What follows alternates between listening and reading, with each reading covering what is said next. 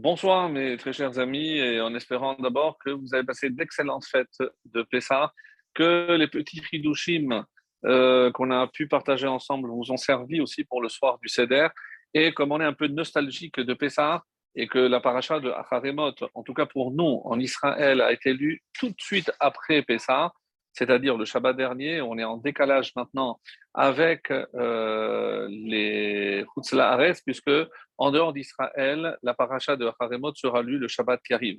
Donc, euh, j'ai fait euh, un petit peu, j'essaierai de faire un petit peu le lien entre la paracha de Haremot et Pessah, puisque évidemment, comme je vais essayer de démontrer, Pessah n'est pas fini. Non, Pessah est loin d'être fini, et comme c'est rapporté par plusieurs de nos commentateurs, comme vous l'avez remarqué, par exemple, pour la fête de, euh, de Sukkot, Sukkot euh, dure sept jours et le huitième jour, c'est Shemini Atzeret, c'est-à-dire c'est une nouvelle fête.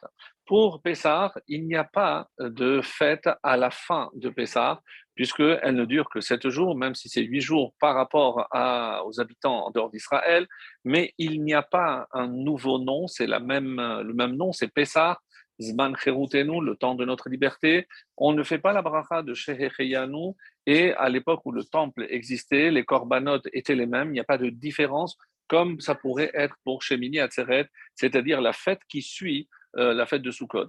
Et c'est pour ça qu'il euh, y a certains commentateurs qui nous font savoir que oui, il y a une nouvelle fête. Hein. Comment s'appelle donc la conclusion de Sukkot? Shemini Chag Atzeret.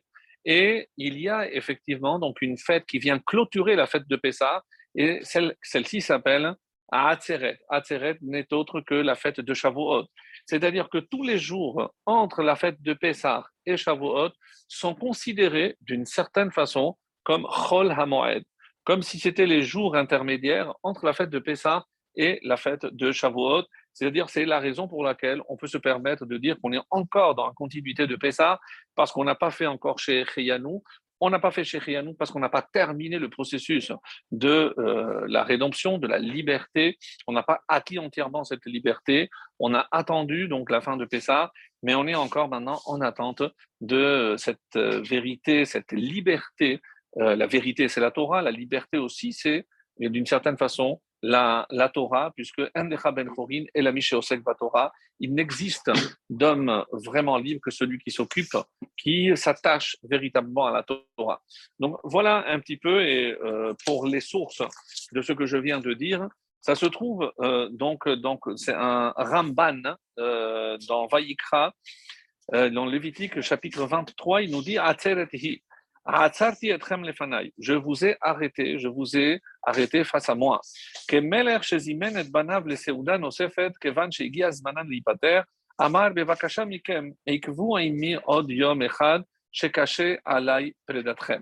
Donc, euh, qu'est-ce qu'il dit euh, Hachem à son peuple? Alors, restez encore un jour avec moi, et on parle évidemment de Shemini Chagatzeret, puisque, comme vous le savez, la fête de euh, Sukkot, on a offert des sacrifices, les 170 euh, taureaux qui représentent les 70 nations. Et donc, à la fin, Dieu dit voilà, maintenant qu'on a terminé avec les nations du monde, je vous demande de rester un jour supplémentaire, caché à l'Aïpelidatrem. Donc, il m'est difficile de me séparer de vous. Et rappelez-vous une ancienne explication qu'on avait donnée caché à. Qu'est-ce qui m'est difficile Prédatrem Lorsque vous, entre vous-même, vous êtes séparés, je ne peux supporter de vous voir entre vous séparés. Donc, c'est ce qui est difficile pour Hachem. Et qu'est-ce que Dieu a ordonné? Et maintenant, si on fait le parallèle avec la fête de Pessah, donc il y a les sept jours, où Manam Yom, et à partir du lendemain de Pessah, on compte 49 jours, Vekidesh Yom Shemini Keshemini Shel Chag, Ve'ayamim Asefurim Moed. Donc, ce cet enseignement que je vous ai dit est cité au nom du Ramban Nachmanide, qui dit que les jours qui séparent Pessah de Shavuot sont considérés comme Chol comme les jours qui séparent le début de Sukkot avec la fin. Et donc, quelle est la conclusion de la sortie d'Égypte? C'est évidemment Matan Torah. Et c'est là où ils ont vu le grand feu divin. Et c'est la raison essentielle pour laquelle la fête de Shavuot porte le nom de Atzeret. Atzeret, clôture, conclusion, qui Keyom Shemini Shel parce qu'elle correspond comme le huitième jour pour, pour Sukkot, et bien Shavuot est en, quelque sorte la conclusion de la fête de, euh, de Pessah. Donc c'est pour ça que je disais qu'on peut continuer à faire le lien entre euh, la fête de Pessah et on peut continuer à parler de la fête de Pessah comme nous nous apprêtons à le faire avec encore quelques hidushim, euh, j'espère, euh, comme je les, euh, comme je les qualifie moi-même, des hidushim extraordinaires, comme, comme tout ce qu'on essaye de, de, de, de retirer des enseignements de la Torah. Alors, la paracha de Acharemot hein, contient 28 commandements entre positifs et négatifs, alors que celle de Kedoshim, 51. Et si on rajoute la paracha de Emor, donc je crois que c'est une soixantaine, on verra le temps, le temps venu. Donc, à ces trois parachiotes, c'est presque euh, un quart des, de tous les commandements divins. 25% de tous les commandements, c'est dire que euh, véritablement, on est au centre même de la Torah, et c'est pas parce que le livre de Vaïkra est le livre central déjà, mais ces parachiotes sont véritablement au cœur même de la Torah et au cœur même de notre de, de notre de l'enseignement de, de des mitzvot. Alors, quel peut être le lien entre Acharemot et donc euh, la, la paracha de Acharemot, pour rappeler très rapidement, contient essentiellement, en tout cas dans le début, le rappel de toute la cérémonie qui devait se dérouler le jour de Kippour. Donc Acharemot, c'est la raison pour laquelle d'ailleurs le jour de Kippour, on a sélectionné le début de Acharemot pour être lu le matin. Et la deuxième partie, même s'il y a d'autres thèmes qui sont euh, à peine abordés, comme la consommation de sang et autres, mais ça vous le verrez avec plus de détails, mais grosso modo, je, je partage la paracha de Acharemot en deux. Donc toute la première partie, c'est euh, Kippour, et la deuxième partie, c'est ce qu'on appelle les harayot, les relations interdites. Et d'ailleurs, c'est aussi euh, dans cette paracha qu'on a sélectionné le passage qui sera lu l'après-midi de Kippour à Mincha, puisqu'on va lire toutes les relations interdites euh, l'après-midi, l'après-midi de Kippour. Alors, quand euh, le Tour nous avait dit que dans une année normale, quelle la paracha qui précède Pessah? C'est Tzav. Et lorsque, comme notre année était embolismique, mais au Béret, c'est-à-dire qu'il y a deux mois de Hadar, donc la paracha qui euh, précède, on l'avait lu, c'est Metzora.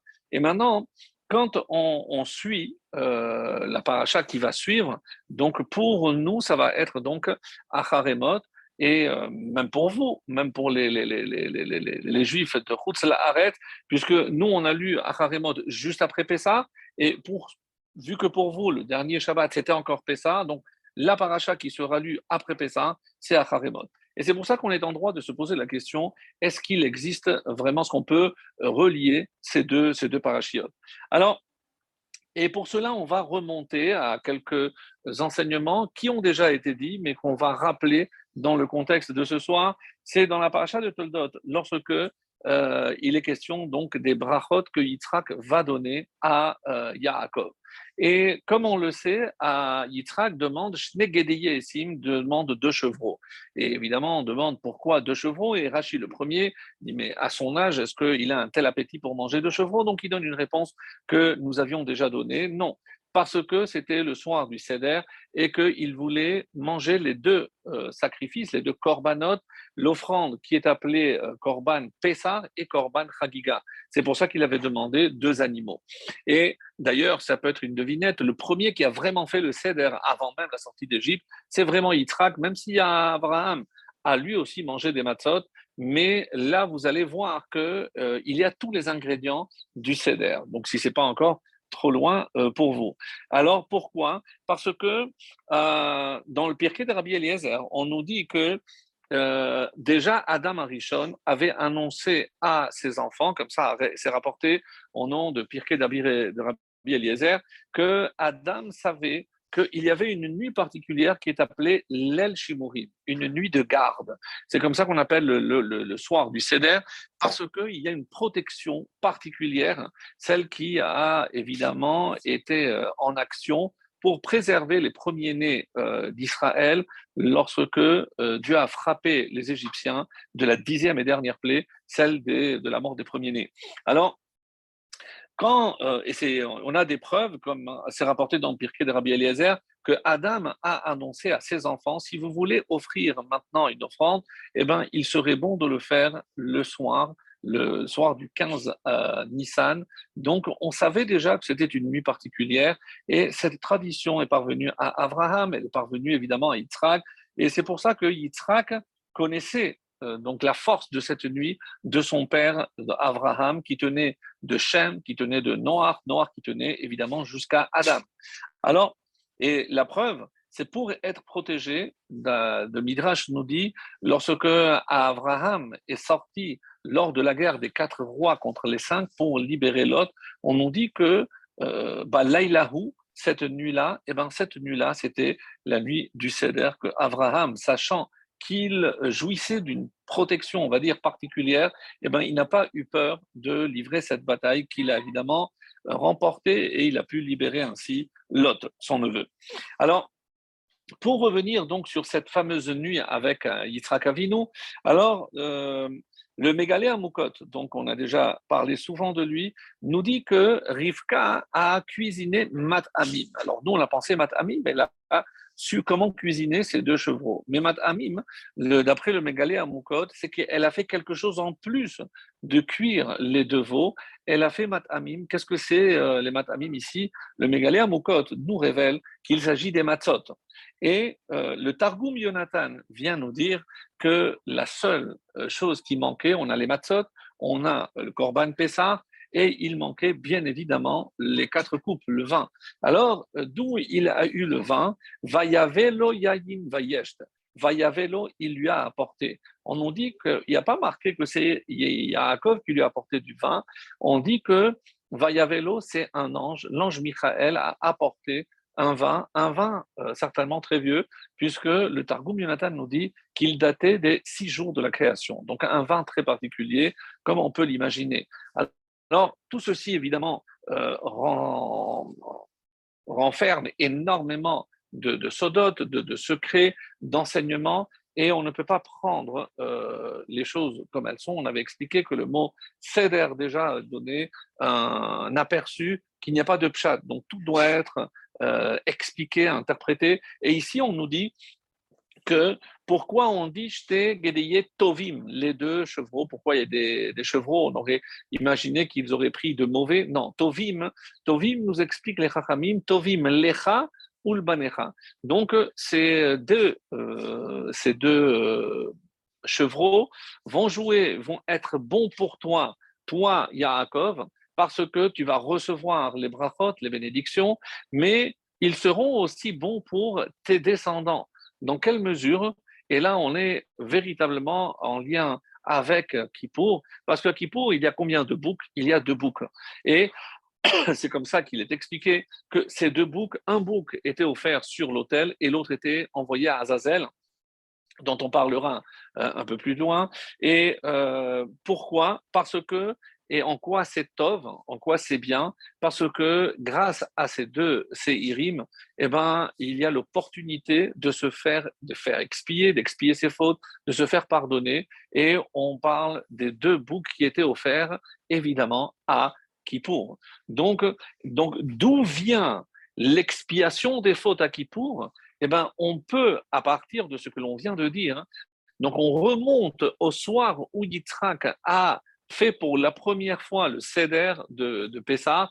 Et c'est comme ça que il a, Yaakov, en offrant ces deux animaux, eh ben, il a pris les devants pour que, pour toutes les générations à venir, il y ait la possibilité de, d'expier les fautes commises vis-à-vis d'Hachem, puisque vis-à-vis de l'homme, comme nous le verrons euh, en son temps, évidemment, euh, Kippour ne suffit pas. Alors, voilà un autre lien, comme c'est marqué, que euh, Seir, le qui est appelé Seir, c'est évidemment Esav. Seir, euh, puisqu'on dit qu'il était, euh, était très velu. Et euh, les rappels avonotam, les fautes de qui? De, de Yaakov. Donc, à travers ces deux euh, sacrifices, à travers ces deux animaux offerts par Yaakov, il a en quelque sorte déjà préfiguré ce que nous lirons dans la paracha de Haremot, c'est-à-dire cette cérémonie des deux boucles, les deux séirim, qui viennent expier les fautes du peuple juif. Donc voilà encore un lien entre euh, Pessah, si on veut, et aussi le, le, jour de, de Kippour. Alors, un peu plus loin, et si on a véritablement dit euh, tout ce qu'il fallait, euh, il y a un enseignement très très beau du Maharal qui dit que à quoi ressemble l'homme qui prépare et qui respecte le céder scrupuleusement. Vous allez me dire, ah, il fallait nous le dire avant, mais je, vous fais confiance, je sais qu'on s'était vertué de faire les choses de la meilleure manière possible, ça j'en ai pas de doute. Et c'est ce que euh, le Maharal nous dit, Kol Horer Lela Seder, celui qui prépare et qui véritablement a compris l'enjeu du Lela Seder, à quoi il ressemble, ou plutôt à qui il ressemble, Kohen Gadol. Comme le Kohen Gadol, comme le grand prêtre qui rentre à l'intérieur de l'intérieur. C'est évidemment dans le Kodesh HaKodashim. Mais quel est ce jour où le Kohen Gadol rentrait? Encore une fois, c'est évidemment le jour de Kippour. Donc là, un, lien très clair que nous donne le Maharal de Prague pour nous faire comprendre qu'il y a un lien, parce que si on a vraiment vécu la, nuit de Seder comme il faut, eh ben, on n'osera pas, on pourra aborder le jour de Kippour en toute tranquillité et quiétude, puisque en ayant fait les choses comme il faut, on pourra à ce moment-là avoir le, pardon. C'est comme si on rentrait véritablement dans l'intimité avec la Kadosh Baruch avec la Kedusha, dans ce lieu qui est appelé Kodesh HaKodashim. La question qui nous reste maintenant, c'est euh, pourquoi euh, les quatre couples? Donc ça, c'est une question que euh, beaucoup, beaucoup de Chachamim se posent. Et si je la repose, c'est parce que j'ai besoin pour la suite, pour expliquer quelque chose de nouveau. Et euh, j'espère en tout cas que c'est quelque chose qui nous aidera dans ce qu'on appelle la Avodat Hashem, notre manière de servir, pour mieux servir encore Hashem. Quatre choses, on nous dit, pour quel, quel est le mérite que nos ancêtres ont eu pour sortir d'Égypte? Alors tout le monde sait, en tout cas pour trois de ces mérites sont connus. L'Oshinu, ils n'ont pas changé, Shemam, Shemotam et Malbushehem. Donc ils ont préservé leur nom, leur langue, donc ils ont conservé la langue sacrée et leur habit. Donc c'est par ces trois choses-là qu'ils ont gardé une distanciation, donc ils se sont différenciés des, des Égyptiens, et c'est ça qui les a préservés pour que, malgré les 210 ans passés en Égypte, eh ben, ils aient pu être libérés. Vient le Midrash et nous dit, il y a il y a une autre raison, il n'y a pas que trois choses, il y a un quatrième mérite, l'oayubaen delatorim. Donc rappelez-vous la raison pour laquelle Moshe a dû quitter euh, d'urgence la terre d'Égypte, c'est parce qu'il a compris Achen Noda Hadava. Regardez ce que Rachid dit, ah, maintenant je comprends cette chose, pourquoi ce peuple souffre-t-il Puisqu'il a été en quelque sorte euh, euh, vendu, donc on, est allé euh, rapporter au pharaon qu'il y avait, donc Moshe avait tué un Égyptien. Donc il m'a dit, maintenant je comprends. Et tant qu'on n'a pas fait le tikkun, on n'a pas réparé cette faute, et c'est pour ça que dès qu'il n'y avait plus de délateur à l'intérieur, au sein même du peuple juif, donc, on a atteint ce, ce quatrième mérite et c'est le moment où on a pu sortir. Vient euh, un midrash moins connu et nous dit non, c'est quoi le quatrième, euh, le quatrième mérite du peuple juif? Et euh, très étonnant, et vous allez comprendre qu'on rentre de plein pied dans la paracha de Harémon parce qu'on nous dit Pershum Be'arayot. Ils ont préservé la sainteté de la Brit Mila, c'est-à-dire qu'ils n'ont jamais eu ou conçu des relations interdites. Donc, c'est au niveau de cette préservation au, sein du peuple juif, hein, et la preuve, c'est que la seule femme qui malheureusement a un peu dévié, et on connaît son nom, Shelomit Bat Divri, qui a une relation, donc comme on le sait, avec Ishmitri, avec un Égyptien. Alors, et on le verra euh, plus tard dans le livre de Bamidbar. Donc, mais sinon, c'est pour mettre en évidence le fait que le peuple juif avait préservé donc toutes les loi qui, euh, qui gère donc l'intimité du couple entre l'homme et la femme. Et ça, c'était un mérite extraordinaire qui a fait qu'ils aient pu être libérés de la terre d'Égypte. Alors, au niveau de quatre, donc, euh, et c'est pour ça que par rapport à ces quatre mérites, certains ont dit qu'il y a les quatre, euh, les quatre vers, même si on connaît d'autres explications, notamment la plus connue, parce qu'il y a quatre langages de libération, Vehotseti, Veitzalti, Vehotseti, Velakarti, donc quatre par rapport à ces langages. Mais ça n'explique pas pourquoi il a fallu du vin. Pourquoi? Parce que, d'accord, il y a quatre langages de libération, mais j'aurais pu dire, eh ben, comme le symbole de Pesach c'est la matzah, eh ben, on va prendre quatre fois Kazei pour les quatre langages. Pourquoi on a fait le lien avec le vin? Et vous allez voir donc comment on remonte. Euh, oui, notre ami Olivier nous dit, est-ce que c'est par rapport à la réparation de Adam qui a fauté par le vin? Alors, il y a des réponses, et je pense que euh, dans, on va dire dans, un domaine un peu plus mystique, évidemment, ça remonte à cela. Mais vous allez voir, hein, d'après ce que je vais vous dire ce soir, qu'il y a une autre explication aussi très très belle, mais pas moins euh, étonnante. Alors, par rapport au, début de notre paracha, et ce qui nous interpelle, puisque c'est le titre même de la paracha, on a dit qu'on va parler essentiellement de Kippour et des relations interdites. Mais rien ne nous laisse présager dans ce qu'on lit le titre de notre paracha, Acharé Mot après la mort, mais après la mort de qui? Et on sait qu'on parle ici de la mort des deux enfants de Aaron. Alors, combien de fois est citée la mort de Nadav et Avihu dans la Torah? Alors, quatre fois. En effet, dans la paracha de Shemini, où les événements se sont déroulés, Acharemot ici, on nous cite encore après la mort des deux fils de Aaron. Plus tard, dans Bamidbar, lorsqu'on donnera la généalogie, on dira que Nadav et Avihu sont morts Bekorbatam l'Ifne Hashem, lorsqu'ils ont apporté euh, leur offrande non demandée, non voulue devant Hachem. Et enfin, dans la paracha de Pinchas. Donc, à quatre reprises, on nous parle de la mort des enfants de Aaron, Nadav et. Alors, le Kliyakar, dans la paracha de Shemini nous donne pas moins que, et on en avait parlé dans la paracha de Shemini, pas moins que 11 raisons pour lesquelles euh, Nadav et Abihu sont morts. Entre autres, elles sont connues parce qu'ils avaient bu du vin, parce qu'ils ont souhaité la mort de Moshe et Aaron, ils ne s'étaient pas mariés, ils n'avaient pas d'enfants, ils ont enseigné une devant les enfants, devant leurs maîtres, parce qu'ils ne sont pas apportés les vêtements, etc. Donc, pas moins de 11 raisons pour lesquelles ils sont morts. Mais euh, ce qui m'intéresse, moi, pour faire euh, évidemment le lien avec Kippour, on nous dit, et pour montrer qu'on ne parle pas ici de deux êtres, on va dire, normaux, euh, Nadav et Avihu, soit comme on l'avait expliqué, étaient tout juste après Moshe et Aaron, ou alors, comme Moshe va lui dire, son, va dire à son propre frère, donc je pensais qu'on était plus élevé qu'eux, mais finalement, si Dieu les a choisis, c'est qu'ils étaient plus élevés que nous. Donc, des êtres d'une élévation extrême. Donc, on considère qu'ils étaient comme, on va dire, des anges. Et euh, à ce titre, on peut, on est en droit de se poser la question, puisque je sais euh, que certains d'entre vous ont souvent posé, euh, souvent posé cette question, mais est-ce que les anges ont euh, un Yeserara Est-ce que les anges peuvent fauter? Alors, j'ai trouvé une réponse magnifique dans un, livre qui s'appelle Yarot Dvash. Donc, et je vais, on va dire, faire durer un petit peu le, le suspense, parce que je voulais rappeler sur l'obligation de, ne pas boire de vin, comme tout de suite après, on avait dit dans la paracha de Shemini, lorsque Dieu s'adresse à Aaron, on lui dit donc que le Kohen n'a pas le droit de venir en ayant bu du vin. Alors, la vérité, c'est, euh, pour revenir sur euh, ce, ce Zohar magnifique, on nous dit que Kol al nadav lo mavet bebanav.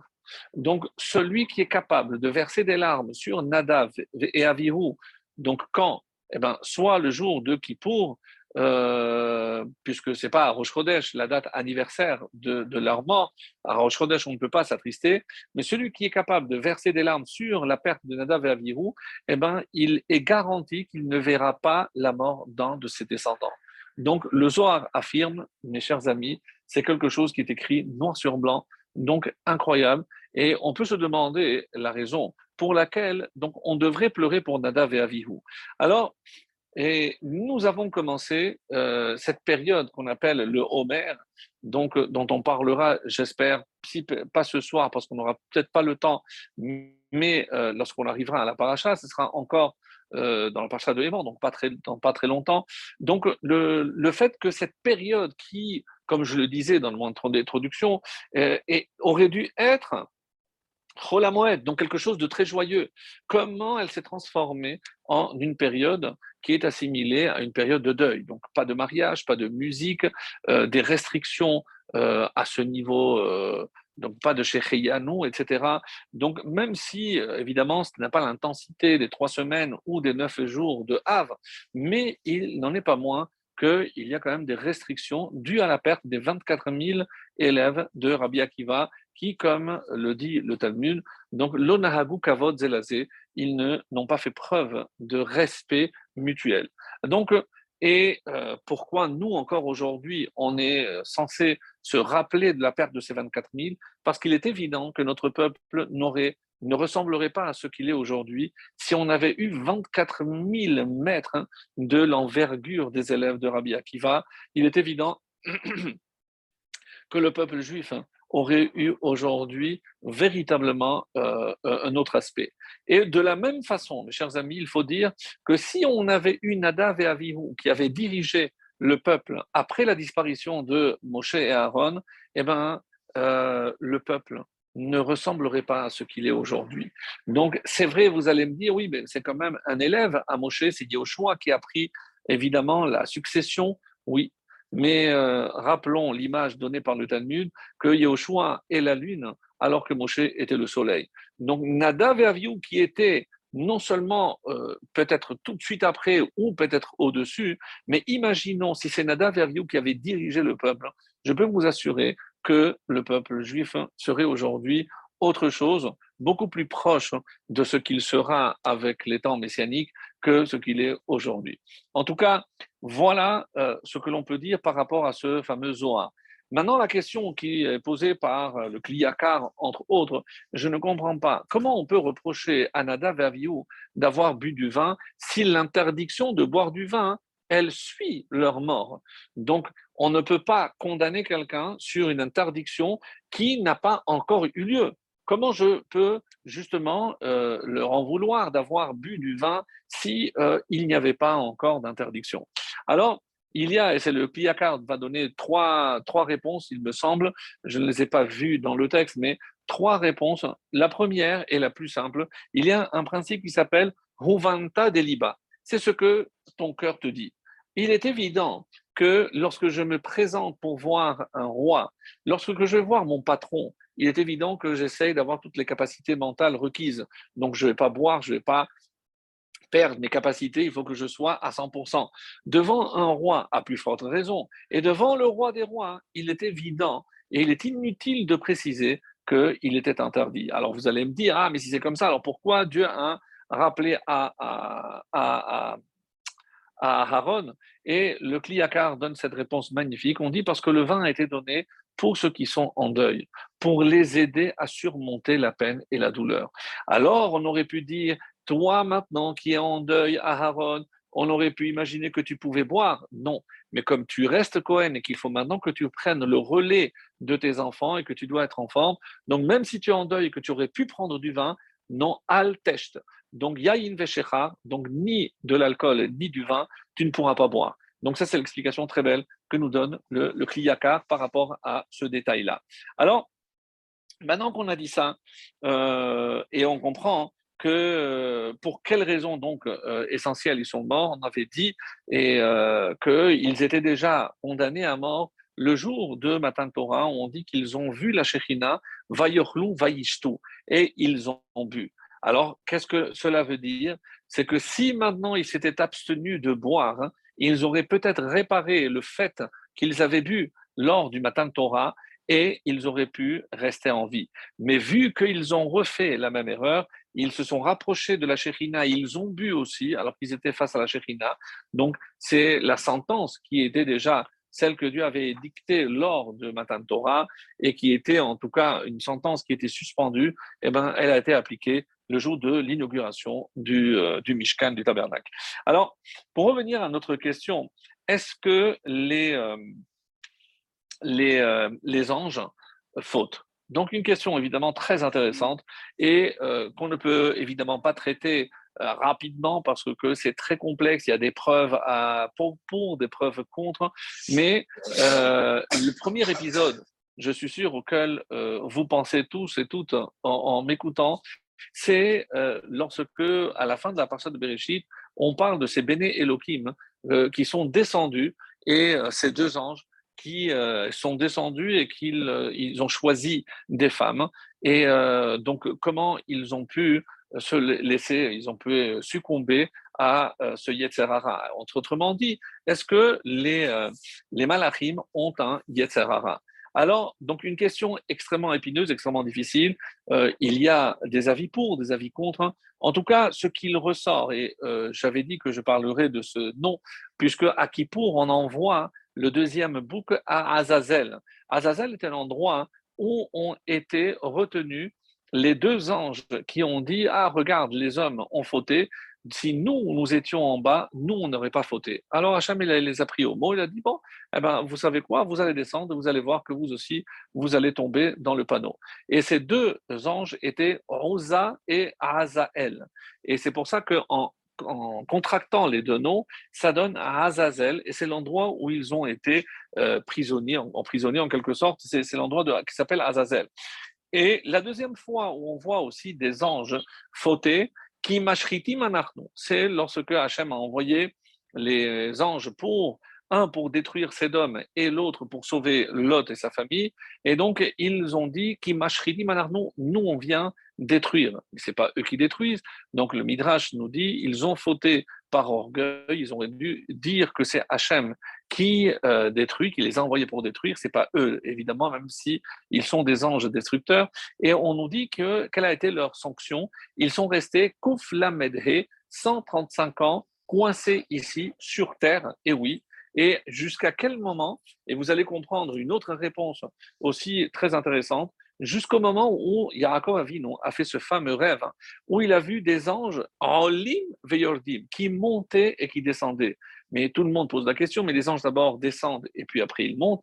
Non, qui sont les anges qui sont montés? C'est précisément ces deux anges qui sont restés coincés ici depuis l'époque de Abraham. Et donc si on fait le calcul, c'est ce que le Midrash nous révèle. Donc il s'agit de 135 ans, et au bout de 135 ans, donc ces deux anges sont montés, et c'est à cela que fait allusion le texte Olim Veyor Dimbo. Voilà ce qui, euh, ce, qui, peut être expliqué. Mais maintenant, concernant le Yetzerara, est-ce que je peux imaginer que les anges qui euh, sont en quelque sorte monolithiques, ils, ne bougent pas, ils sont statiques, il n'y a pas de progression, est-ce qu'ils ont de Yetzerara alors, la première réponse et ce consisterait à dire, eh ben, il y a euh, ici-bas, mais lorsque l'ange est là-haut, il n'a pas de Yetzerara. Alors, ça, c'est la première réponse. Comme ça, Baolamazé, oui, dans ce monde, ils peuvent avoir le Yetzerara, puisque en descendant, ils se soumettent à toutes les vicissitudes des habitants ici-bas, donc les nôtres. On peut évidemment être attiré par euh, le mal et eux aussi pourraient l'être. Et les marla, mais quand ils, tant qu'ils sont en haut, dans les hauteurs, dans le ciel, pour désigner euh, évidemment euh, symboliquement, et eh ben là-bas, ils n'ont pas du Yetzerara. Alors, après un long développement, et eh ben, le, le Advash, il nous donne la maskana. Et il faut savoir que même au niveau des anges, il y a plusieurs euh, catégories. Il y a les Ophanim, les Séraphim, les Chayot à Kodesh. Donc, il y a plusieurs niveaux. Et il arrive à une conclusion très très belle, très intéressante. Et on nous dit que oui, on peut imaginer que les anges, ils ont un yetzer. Mais un yetzer de quoi? De se rapprocher d'Hachem. C'est-à-dire, puisque chaque ange est, à un certain niveau par rapport à la lumière divine, à la Shekhina, eh ben, on peut imaginer que leur volonté, c'est justement de se hisser à un niveau supérieur. Et à ce, à ce niveau-là, on peut parler de Yetzerara, c'est-à-dire quitter leur niveau, mais dans un but positif, c'est-à-dire de se rapprocher de la Shekhina. Et Maintenant qu'on a fait ce préambule, et vous allez comprendre pourquoi je l'ai rapporté, c'est pour parler de la génération du désert. On dit que la génération du désert, ce qu'on appelle Dor Amidba, Dor Yotse Mitzrayim, la génération qui est de ceux qui sont sortis d'Égypte. Hein.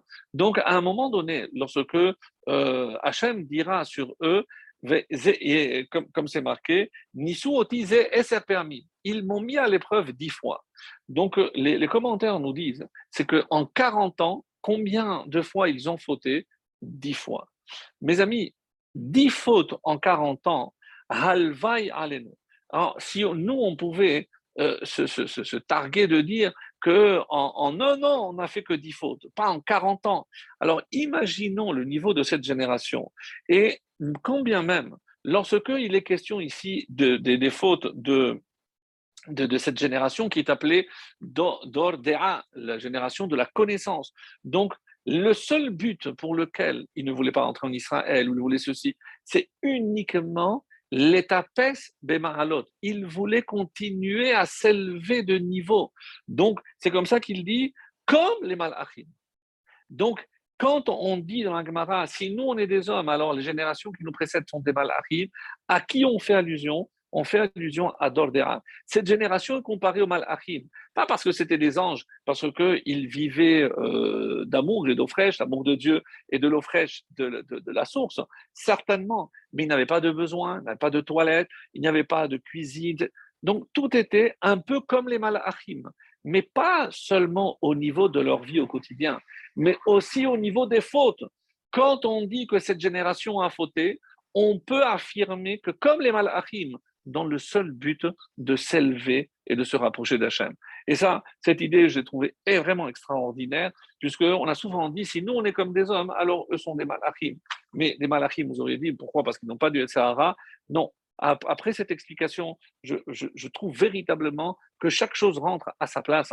Et ça fait de nous, on va dire, des gens un peu plus normaux, parce que euh, on ne va pas comptabiliser nos fautes, mais il est clair qu'on les dépasse, en tout cas dans, ce domaine, hélas. Alors, voilà pour ce qui est de cette génération. Et rappelez-vous cette histoire, je suis sûr que je l'avais apportée, donc de euh, ce... Euh, c'était euh, donc un habitant du désert qui a dit à, ce rave, il dit, je peux te montrer là où ils sont enterrés. Et euh, justement, à quoi ils ressemblaient On dit qu'ils avaient le visage comme ceux qui ont bu du vin. Mais on a compris maintenant que le vin, c'est encore une fois c'est ce qui permet de cette quiétude, cette sérénité, parce que c'est dans une volonté de s'élever. Et même si Nadav et ont bu du vin, on a donné une explication déjà en son temps, c'est par rapport à, rentrer dans les profondeurs, dans les secrets de la Torah, mais c'est également pour s'élever encore plus. Et c'est comme, comme les Hagia, comme ça, euh, c'est marqué, les Hagia, les Ma'alot, euh, c'est pour atteindre des niveaux beaucoup plus élevés. Alors, maintenant qu'on a expliqué le vin, et tout ceci, c'est un petit détour, pour arriver justement à expliquer que le vin, c'est cet élément qui nous permet de nous hisser, de nous élever.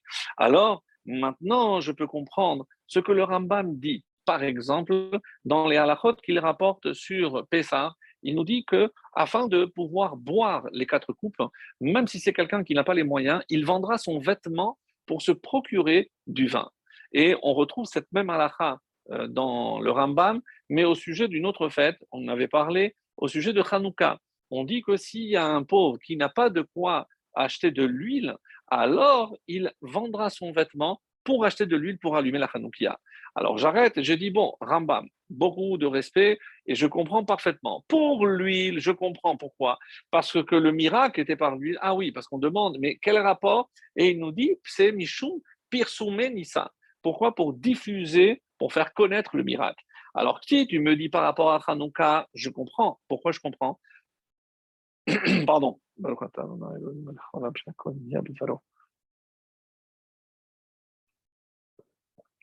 Si tu me dis par rapport à Hanouka, je comprends parfaitement, parce que le miracle a eu lieu par rapport à l'huile. Donc moi, quand j'allume l'huile ou je me procure l'huile, je comprends que c'est le pire soumanès, parce que c'est directement lié avec le, le, miracle de l'huile. Alors là, je comprends. Mais ce que je ne comprends pas, c'est que à le miracle n'a pas eu lieu avec le vin. Donc, qu'est-ce que ça veut dire qu'il faut à tout prix se procurer le vin à cause de Pirsoumanès Ça, je ne comprends pas. Et donc, ça, c'est une question qui a été posée contre le Rambam, magnifique. Vous allez me dire, oui, mais ça, ça fait partie du passé parce que, non, vous allez voir encore une fois que comment tout est relié d'une manière vraiment extraordinaire.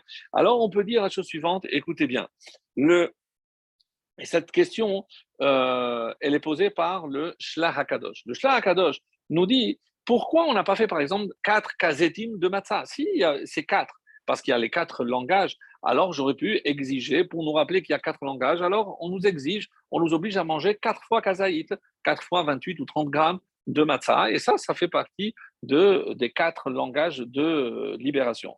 Alors non. Alors, où est-ce qu'on rapporte hein, Et ça, c'est euh, le Shlakadosh qui nous apporte cette réponse magnifique. Hein. On nous dit non. Alors, pourquoi euh, on doit boire quatre coupes Il y a un midrash qui nous dit parce que quand le Sarah Mashkim a fait le rêve, je rappelle le, le, le, Sarah Mashkim, rappelez-vous que Yosef avait été vendu, il a été jeté dans le puits, et que là, il y a dans la prison, il a, il a connu le panetier et le maître échanson, le responsable des boissons. Et les deux ont fait des rêves. Et lorsque il raconte son rêve, et il prononce trois fois le mot kos. Le, c'est moi qui ai rempli le kos, j'ai apporté le kos, et Yosef rapporte et rapporte une quatrième fois le kos. Alors, comme il y a quatre fois le mot kos, alors c'est pour ça qu'on euh, on fait quatre coupes euh, de vin. Bon, ben, pourquoi pas. Mais le Midrash ne se contente pas de là, et c'est un autre ouvrage aussi qui est un commentaire sur le, le, Midrash qui s'appelle le Sidéchemet, qui nous donne une réponse magnifique. On nous dit combien il y a eu de décrets sur le peuple juif.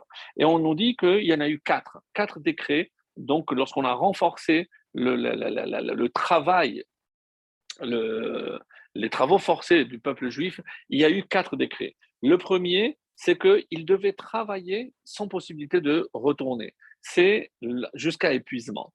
Deuxièmement, Kol donc d'abord, c'est au moment où il mettait, euh, euh, il faisait naître des enfants, il fallait le remettre au mialédod, aux sages-femmes.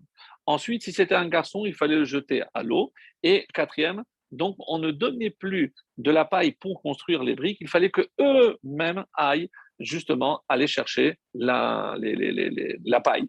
Donc rappelez-vous que Moshe a mal réagi, mais Az Paro, depuis que je suis venu, eh ben ça, ça, ça a empiré. Et quand il va chanter à la sortie d'Égypte, il va dire Az Yashir Moshe. Le Midrash dit Moshe se rapporte, se rachète en quelque sorte. J'ai fauté, parce que j'ai commencé en disant Az depuis que je suis venu, et je me suis racheté par le mot Az Az Yashir Moshe. Donc j'ai compris enfin. Qu'est-ce qu'il a compris? C'est ce que nous aussi, on va essayer de comprendre, Bezrat. Alors, le Zdechemed pose la question, je ne comprends pas. Parce que si tu me dis que la, la, raison pour laquelle on prend quatre coupes, c'est par rapport à ce quatre décrets, alors la halakha pose la question, est-ce que les femmes ont aussi l'obligation de prendre les quatre coupes? Oui. Mais si je dis que la réponse, c'est à cause des quatre, euh, des quatre décrets, on voit bien que quatre, sur ces quatre, deux ne les concernent pas. Donc, les femmes auraient dû boire deux coupes et non pas quatre. Alors, je ne rentre pas dans les détails pour ne pas perdre de temps, mais c'est pour ça qu'on dit et pourquoi les femmes ont euh, l'obligation de manger ces quatre coupes? Et là, la réponse qu'on donne, c'est parce qu'il y a quatre fois le mot dans le rêve de, du maître et, et chanson. Et là, on ne comprend pas puisqu'on a toujours dit que pourquoi il y avait quatre coupes? À cause des quatre langages, parce qu'il y a quatre fois le mot kos dans le rêve qu'on a dit, par rapport aussi aux quatre exils, parce qu'il y a aussi marqué que Dieu va donner quatre mesures, quatre coupes de Taraïla de venin pour euh, punir toutes les nations qui ont fait du mal au peuple juif, et dans un domaine beaucoup plus profond, c'est ça correspond aux quatre lettres du nom de Dieu, etc. Donc, il y a des choses évidemment beaucoup plus profondes. Mais en tout cas, en ce qui nous concerne, et c'est ça ce que je voulais dire, qu'est-ce qu'il est dit ici? C'est que euh, euh, par rapport au rêve de Yosef, et c'est grâce à ça que Yosef est sorti du puits. Mes amis, quand on dit ici Pire Soumanes, pourquoi on doit euh, boire et on doit vendre, d'après Rambam, les vêtements pour acheter du vin? Parce que c'est grâce au vin que Yosef est sorti de la prison, que Yosef est devenu le vice-roi et que Yosef préparera la sortie d'Égypte. Voilà, mes amis, ce qui est dit ici. C'est-à-dire, si je comprends bien quand je dis qu'il y a un pirsoumanès, et pourquoi à travers le vin, et pourquoi à travers les quatre fois où le maître et chanson parle du mot cos, mais quel rapport? Mais parce que si je remonte à la source de la sortie d'Égypte, elle remonte au moment où Yosef a pu sortir, lui, de son Égypte pour préparer la sortie d'Égypte de l'ensemble du peuple. Et grâce à quel événement? C'est justement à ces coupes de vin. Et c'est pour ça, mes amis, une des réponses pour lesquelles on prend du vin et pas un autre aliment, parce que c'est le début de la sortie d'Égypte, c'est à partir de là. Et on va dire euh, ce que le native de Vologine nous dit, euh, euh, Berlin, euh, il nous dit quelque chose aussi de formidable. Vous vous êtes rendu compte que lorsque je mange quelque chose que j'aime beaucoup, je peux manger deux, trois, quatre, mais à un moment donné, je suis déjà presque dégoûté. Par contre, pour ce qui est du vin, le native nous dit que le vin a cette faculté que plus je le savoure, plus je le déguste. Tant que je garde évidemment euh, toutes mes capacités mentales. C'est vraiment une fois que je pars, je ne sais même pas ce que je bois. Mais quelqu'un qui vraiment apprécie le vin, plus il va le déguster, le savourer, et donc il ne peut pas en avoir marre. Alors, contrairement à tout le reste, c'est pour ça que le vin a une particularité. Et il explique aussi quelque chose de très beau, et euh, comme euh, Rabban Gamliel disait dans la Haggadah, celui qui n'a pas prononcé ces trois mots, il ne s'est pas acquitté. Mais qu'est-ce que veut dire il ne s'est pas acquitté? Loyatsa. Loyatsa, il ne s'est pas acquitté. Mais il dit Loyatsa, il des chovato. Il ne s'est pas acquitté de son obligation. Obligation de quoi? Quelle obligation? Alors, c'est quoi les trois mots? Tout le monde les connaît Pessah, Matzah et Maror, dans l'ordre qui sont écrits dans la Haggadah. Pessah, c'est le Korban Pessah, c'est se détacher de l'idolâtrie. Matzah, c'est évidemment le symbole de la précipitation, donc c'est de la sortie, c'est la Géoula, la, délivrance. Et Maror, Maror c'est l'amertume, comme on l'explique, c'est-à-dire l'amertume de la galoute. Alors, on comprend, c'est une question que tous les commentateurs posent, mais ils ne sont pas dans l'ordre. Pourquoi? Parce que j'aurais dû dire d'abord l'amertume, euh, ou alors Pessar peut-être, parce que c'est le début, mais d'abord l'amertume, ensuite je me détache de l'idolâtrie, et après j'atteins la liberté, donc la matzah. Mais ce n'est pas donné dans l'ordre. Alors, justement, donc euh, euh, le Shla Akadosh, pour le citer à nouveau, il nous dit que Pessar, Matzah et Maror correspondent à, aux trois patriarches. Pessar, c'est Abraham, puisque c'est le premier qui a marqué euh, Pessar, parce que il, a fait, il a demandé à, sa femme de faire des matzot, donc il y, a, plusieurs liens à cela. Après, matzah, matzah, c'est pas Yitzhak, c'est Yaakov. Yaakov, pourquoi? Très brièvement, parce que c'est un long Shlahakadosh très très beau, qui explique parce que on sait que la, la, platitude de la matzah, c'est pour symboliser qu'il n'y a pas de Yetzirah. Et on dit que Yaakov Avinu, il n'avait pas de Yetzirah, qu'il n'a pas eu de perte séminale, qu'il n'a pas eu, vraiment, il a préservé sa Brit Mila du premier jour de son existence jusqu'à la fin. Donc, vraiment quelqu'un d'exceptionnel. Donc, il n'y a pas de Yetzirah. Et Yitzhak, donc la galoute, c'est l'amertume, c'est parce que Yitzhak, eh ben, c'est celui qui a eu le plus de Issourines, il a failli mourir sur le bûcher, etc. Donc, les par rapport aux Issourines. Et donc, on voit bien que même dans l'ordre, c'est Abraham, Yaakov et Yitzhak. Là aussi, on aurait dû les inverser, les mettre dans l'ordre, et pas dans cet ordre-là. Alors, et euh, pour euh, renforcer cette question-là, et surtout la réponse qui est magnifique, mes amis, je demande encore deux minutes de patience, c'est très belle. Donc, nous savons que lui, il les mangeait ensemble. Qu'est-ce qu'ils mangeaient ensemble? Le, la matzah et le maror. Donc, ils mettaient ensemble le, la matzah et le maror. Alors, on les a déjà mangés ensemble. Donc, lui, il vient et il dit euh, on les, on les mange ensemble. Alors, ça, évidemment, c'est, euh, encore une fois, c'est euh, quelle est la symbolique? Quelle est la symbolique que la galoute et la Géoula sont liés En quelque sorte, si vous permettez de faire le parallèle, le bien et le mal. Donc le mal, c'est tel que moi je le perçois, puisque dans la vie de tout homme, il y a des moments où on pense qu'il nous arrive quelque chose de néfaste, de, contraire à ce qu'on aurait souhaité, euh, des moments de tristesse, des moments de, de, dépression, des moments de doute. Donc chacun a évidemment des phases comme celle-ci, ou euh, de peine, de tristesse et autres. Alors il nous dit, Lo il n'est pas sorti de son obligation. Mais quelle obligation? Parce que l'obligation de chaque juif qui est sorti d'Égypte, c'était de rester 400 ans. Et donc, l'oyatsa yedechovato. Pourquoi? Parce que comme la mairie route, à cause des quatre décrets, comme Hachem a fait, euh, on va dire, une fleur à nos ancêtres en disant, puisque le séjour que vous avez été que vous avez euh, vécu en Égypte était tellement dur, je supprime la moitié. La moitié. Et donc, Matzah et Maror, vient Hillel nous dit, il faut les mettre ensemble, parce que c'est grâce à cette mériroute, c'est grâce à cette peine que nous avons endurée en Égypte que la Géoula, que la est survenue. Donc, Hillel, lorsqu'il dit il faut les manger ensemble, il faut que vous compreniez que les deux sont reliés. Si on a pu sortir, c'est grâce à la peine qu'on a ressentie. Alors, maintenant, je comprends, Moshe, ce qu'il dit. Mais Az, ah, maintenant que tu m'as dit, et on ne va pas leur donner la paille, etc., c'était pour leur bien, parce que grâce à ça, on a réduit la durée de l'esclavage. Et c'est comme ça qu'il faut comprendre donc cet enseignement de, de Hillel. Alors, les Gézérot, les décrets finalement ont aidé à sortir plus tôt. Et c'est ce que Hillel nous enseigne. C'est que le maror va toujours de pair avec la matzah. C'est qu'il y a toujours du bon, mais il y a aussi toujours quelque chose de mal. Et euh, il y a quelqu'un une fois qui a posé une question très très belle. Il a dit, euh, un, un dont, je, n'ai pas le nom, mais euh, ça me vient comme ça. Il a dit, euh, l'Agmara dans Brachot nous dit que de la même façon qu'on fait une bracha sur quelque chose de bien, on doit faire aussi une bracha sur quelque chose de mal. Alors, mais par exemple, si j'ai gagné au loto, s'il m'est arrivé quelque chose de très très beau, alors je fais une bracha. Et lorsque il m'arrive un malheur, nous, je fais aussi une bracha. Pourquoi il n'y a pas une bracha lorsque tout va bien? Il pose cette question une question très très bonne, très très forte. C'est pourquoi, lorsque j'ai ni un malheur, ni un bonheur particulier, lorsque tout va normalement, tout va bien, pourquoi il n'y a pas de bracha? Alors, c'est comme ça qu'il dit. Euh, alors, et euh, il a répondu comme ça à ce Admon.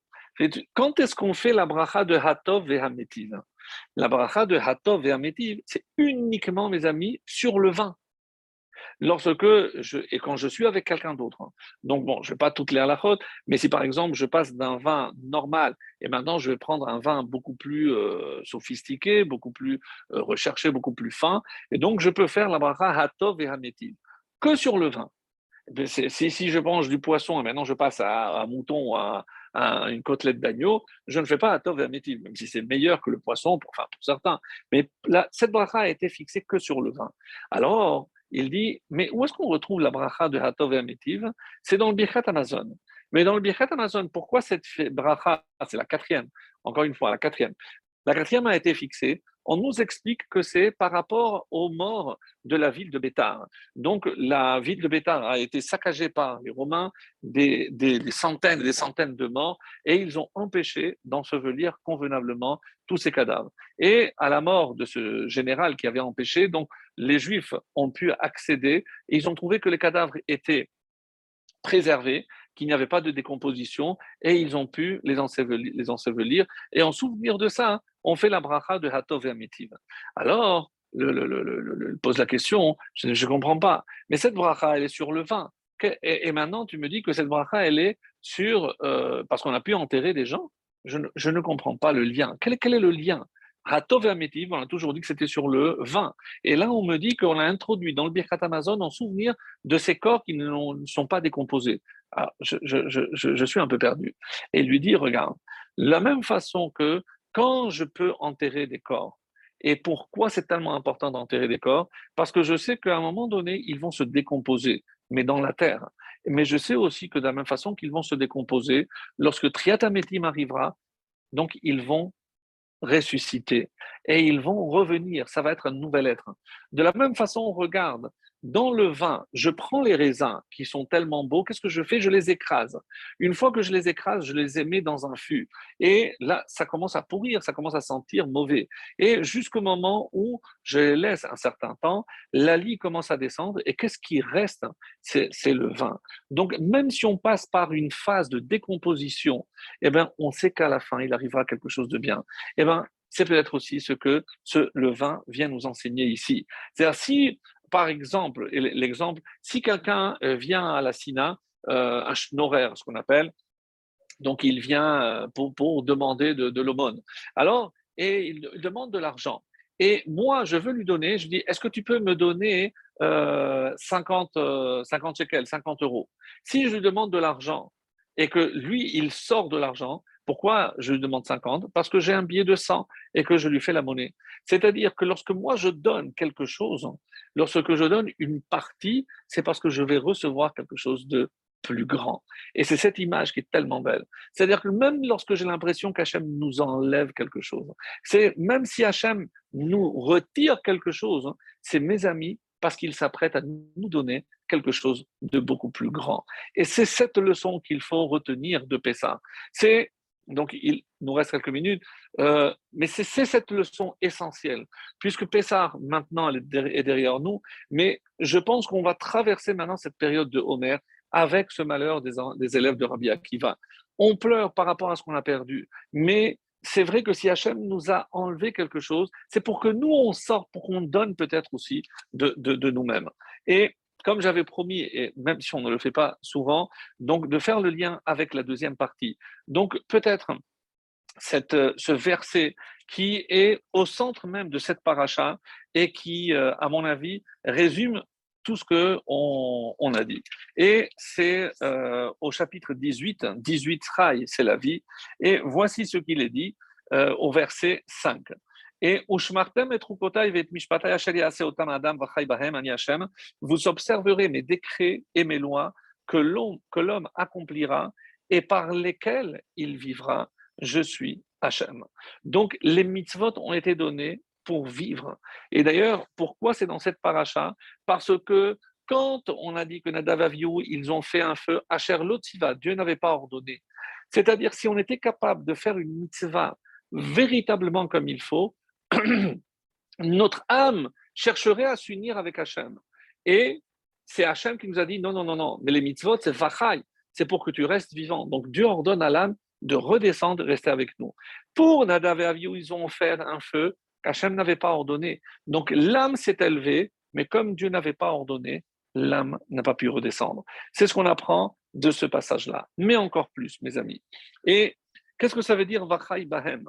Alors, on nous dit, et c'est dans euh, le traité de Sanhedrin 74a, où on apprend que les mitzvot ont été donnés pour vivre et pas pour mourir. C'est la raison pour laquelle je peux enfreindre le Shabbat pour sauver une vie, que je peux faire énormément de choses. Si, par exemple, et on l'apprend d'une Gemara, euh, d'où on apprend que ta, vie passe avant celle de l'autre, c'est cette fameuse Gemara dans Sanhedrin, dans, non, c'est euh, dans euh, Baba Batra, pardon, Baba Metzia, 62a, où il y a deux hommes qui traversent le désert et qui n'ont qu'une gourde d'eau. Est-ce que je suis obligé de partager? Alors Ben Petora dit oui, il faut partager. Ben Akiva dit non, non, non, ta vie avant, donc tu gardes l'eau pour toi. Donc pourquoi? Parce que ta vie passe avant. Et d'où on apprend ça? C'est le moment, et dans un cas, euh, aucun rapport, si un voleur rentre chez moi et que je le vois chez moi, j'ai le droit de le tuer mais peut-être que c'est un voleur, oui. Mais comme il y a un doute, parce qu'il est venu le soir, il y a un doute qu'il puisse lui me tuer. Donc, même dans un cas où tu es un risque de danger, mais même s'il y a un doute, on ne prend pas euh, un risque sur sa vie et on peut tuer. De là, on apprend que ta vie passe avant tout. Alors, c'est vrai pour toutes les mitzvot, sauf trois. Et on sait que ces trois mitzvot, c'est l'idolâtrie, le meurtre et les relations interdites. Et c'est pour ça que ce verset, précisément, vient avant l'énoncé de toutes les relations interdites dans, dans la Torah. Et quand le Ridouché arrive, il donne une autre explication aussi très belle, peut-être par rapport euh, allégorique. Qu'est-ce que ça veut dire Vachai Bahem? C'est que quand un, un, homme il accomplit une mitzvah, il faut que ce soit quelque chose de vivant, pas de manière routinière, de manière monotone. Non, mais avec joie, avec entrain, avec enthousiasme. Euh, donc, chaque fois, je suis en train de me dire, je fais la volonté de mon Créateur. Je suis en train d'accomplir le, décret du roi. Donc, je me dois de le faire avec joie. Je me dois de vachai, quelque chose de vivant, parce que c'est à travers cela que je suis vraiment vivant. Alors, il y a une autre réponse, et euh, quand je regarde la fin de ce passage-là, et euh, j'ai dit que c'était les relations interdites. Alors, il y a à la fin euh, quelque chose que je ne comprends pas. Et euh, on, on, termine par une femme pendant la période de séparation due à son impureté, ce qu'on appelle nida, tu n'approcheras pas pour dévoiler sa nudité, et avec l'épouse de ton voisin, tu ne tueras pas charnellement pour te rendre impur avec elle, donc c'est évidemment l'adultère. Et dans la suite, et de ta descendance, tu ne livreras personne pour le faire passer en faveur du molaire et ne profane pas le nom de ton Dieu. Alors, vélo Mais quel rapport avec les relations interdites? En quoi ça consistait? C'est prendre ton enfant et le sacrifier pour une quelconque idolâtrie. Mais je ne comprends pas. Ça, ça n'est, pas lié aux relations interdites. À la limite, c'est d'idolâtrie. Ça, je comprends. Par la suite, et avec un mâle, tu ne cohabiteras pas comme on cohabite avec une femme c'est les relations donc homosexuelles. C'est une abomination et c'est ce qu'on appelle ici toeva, une abomination. Et une abomination, et c'est curieux que la Torah emploie cette expression, on va dire, de dégoût euh, qui n'a pas été employée pour toutes les autres relations avant. Et jusqu'à présent, il était question pourquoi? Parce que c'était des actes naturels. Donc c'est lorsque l'homme suit son instinct naturel. Donc je ne peux pas parler. Qu'est-ce que c'est une abomination? C'est lorsqu'on va contre nature. C'est ce qu'on appelle une abomination. Et avec aucune bête, tu ne t'accoupleras pas pour te souiller par elle. Et une femme ne se tiendra pas devant un animal pour un accouplement. Zimahi tevelhu, c'est de la débauche. Alors, les Rachamim m'ont posé la question, je ne comprends pas. Ici, on parle de relations interdites. Qu'est-ce que c'est de euh, l'idolâtrie ou les, relations homosexuelles Qu'est-ce que ça vient faire ici? Pourquoi je considère que Bahem, ça rentre? Alors, mes amis, et ça va être notre conclusion de ce soir, Vachai Bahem, Velo on comprend bien que les mitzvot ont été donnés pour que l'homme vive. Mais à partir de quand je peux considérer qu'un homme est vivant? Et c'est ça toute la question. Parce que si je regarde la création, on nous parle de Nefesh Chaya. Nefesh Chaya, c'est une âme vivante. La différence, c'est que tous les animaux ont aussi été appelés Nefesh Chaya. Mais Nefesh Chaya, pourquoi? Parce que l'animal est fini dès sa création. Alors que pour l'homme, donc c'est par la suite qu'il est appelé, une fois qu'il a été créé, c'est par la suite qu'il a été appelé Nefesh Chaya. C'est quand, comme on l'a dit, c'est lorsque il a la faculté de la parole. C'est ça qui fait véritablement sa vie. Alors, lorsque les Chachamim vont essayer d'expliquer, mais pourquoi euh, on, parle ici de, euh, des autres interdits? Maosim Isur Mishkavazachar, Mishkabehema, donc dans la paracha de Harayot.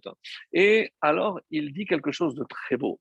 On dit que pourquoi toutes ces relations interdites sont citées dans la Torah? Parce qu'elles s'opposent au premier commandement qui a été enjoint à l'homme. Quel est le premier commandement euh, que de l'homme? Pérou beau. C'est croisser et multipliez-vous. C'est avoir des enfants. C'est se marier. C'est préserver l'espèce humaine. C'est procréer. C'est la mitzvah de la procréation est la première mitzvah. Donc, quand est-ce que je suis vivant? C'est tant que je comprends que mon obligation ici sur Terre, c'est de procréer. Et pas au même titre que les animaux. Les animaux aussi, on leur a ordonné de pérou au bout, de procréer. Mais eux, ils suivent leur instinct et ils ne peuvent pas aller contre leur instinct. L'homme, malheureusement, même s'il est supérieur à l'animal, mais il faut qu'il surmonte justement ce Yetzerara, parce qu'il peut aller contre. Lorsque je, fais, je vais avec une femme interdite, évidemment que je ne le fais pas, et qu'est-ce que je suis en train de minimiser, de, je suis en train finalement de léser le commandement de Pérou Urbu. De la même façon que dans et je comprends quand j'ai dit, mais pourquoi ici, si je, je mets des enfants au monde, c'est pas pour les sacrifier à une idolâtrie. Donc, qu'est-ce que j'ai fait avec Pérou Urbu Si je vais avec un homme, évidemment que je ne pourrai pas donner naissance et, perpétuer l'espèce. Donc, comment je peux accomplir Vachai Bahem pour maintenir en vie toutes les mitzvot? Et c'est pour ça que ça introduit. Quand est-ce que tu restes vivant? Lorsque tu fais perdurer la vie. Et la vie passe par la procréation, autrement dit par le mariage. Lorsque tu mets en péril le mariage, et c'est pour ça que on avait dit, rappelez-vous, euh, Mais Aerva, et le pluriel, c'est Arayot. Alors pourquoi on ne dit pas Aeria? Parce que qu'est-ce que je fais lorsque je maintiens de relations interdites On sait très bien qu'il y a l'union de Yutke les deux premières lettres du nom de Dieu et les deux les dernières lettres du nom de Dieu. Le mariage, c'est quoi? C'est unir Yudke avec Vavke. Donc, on avait expliqué, Yudke, c'est Yud Eke dans Ish et Isha, Vavke, c'est dans Chupa, dans Ketuba. Donc, c'est comme ça que j'unis les deux lettres du nom de Dieu.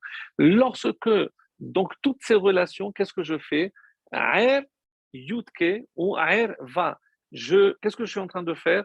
De séparer le Yudke avec le Vavke.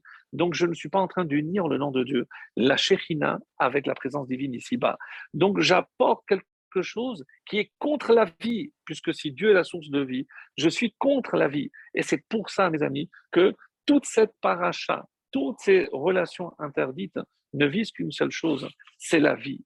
Et c'est ce que je comprends. Et pourquoi? Parce que je profane le nom de Dieu, que, dont je suis le représentant ici-bas. Et comment je, profane le nom de Dieu? Parce que je sépare les deux premières lettres des deux dernières lettres.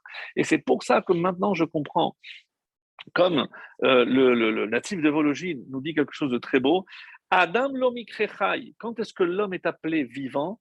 C'est lorsque il n'y a pas que le corps, mais il y a aussi l'âme. Chez l'animal, pourquoi il est nefesh d'emblée? Parce qu'il n'y a pas d'âme. Il est déjà parfait, il est déjà terminé. C'est pour ça que les animaux, même en sortant, ils marchent déjà. Nous, on doit tout apprendre, mais on doit surtout apprendre à faire culminer notre existence avec notre âme. Et notre âme, c'est par rapport, comme dit le natif, le nefesh sirli, c'est l'intellect. Obliger l'omikrechai. Un homme qui n'arrive pas à justement assembler son corps avec son âme, l'onikra shalem, l'onikra il n'est pas appelé chai. C'est pour ça que comment je peux être parfait, ha mitzvot, va chai baem lorsque le juif accomplit les mitzvot, c'est ça ce qui fait de lui un être chai.